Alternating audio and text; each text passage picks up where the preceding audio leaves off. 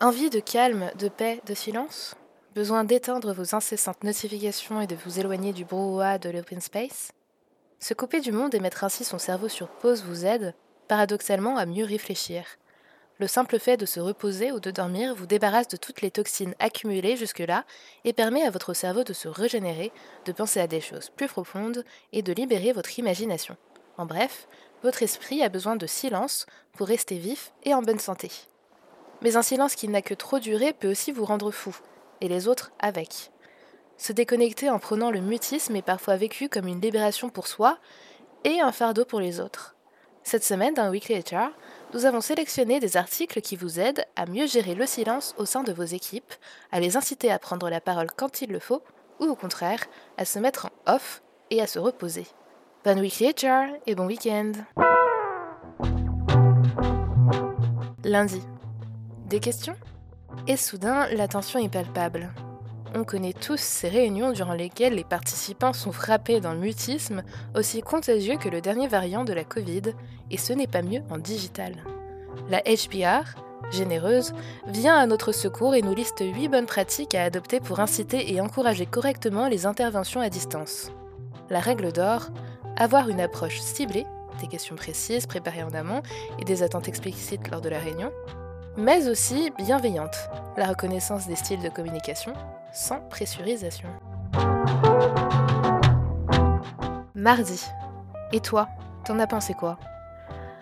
Interrogez-vous vos candidats sur leur ressenti quant à votre processus de recrutement une fois celui-ci terminé? C'est la question que pose Mark Murphy dans un article de IRI. Selon lui, trop peu d'entreprises y ont recours alors que demander aux candidats ce qui a notamment pu les frustrer pendant les entretiens est un bon moyen de déceler les problèmes, tels que le manque de transparence ou une offre qui reste peu attractive par rapport à d'autres entreprises.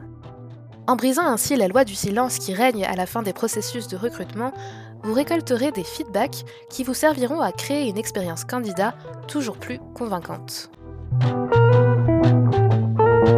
Mercredi. Il est venu le temps de la semaine de 4 jours. Si la semaine de 4 jours gagne aujourd'hui en popularité, elle peut sembler encore irréalisable pour beaucoup. Certes, un tel changement demande une préparation minutieuse, mais d'après HR Dive, qui fait témoigner dans un article deux entreprises américaines ayant sauté le pas, les avantages peuvent être considérables. Une meilleure utilisation du temps, une plus grande attractivité auprès des talents, ou des collaborateurs en meilleure santé mentale et émotionnelle. Autant d'arguments pour opérer, prudemment, la transition vers cette nouvelle manière de travailler. Jeudi. Mauvaise culture? Dites adieu à vos talents. Pourquoi des millions d'employés américains ont récemment décidé de quitter leur entreprise? C'est la question à laquelle des chercheurs du MIT de Boston ont tenté de répondre, et les résultats de leur étude relayée par les échos est sans appel la culture d'entreprise est dix fois plus susceptible d'expliquer le départ d'un salarié que la rémunération. La prévisibilité des horaires de boulot, une offre transparente de parcours de carrière et la reconnaissance au travail sont autant de facteurs que les entreprises devraient prendre en compte lorsqu'il s'agit de fidéliser leurs collaborateurs. Vendredi, que la compétition commence.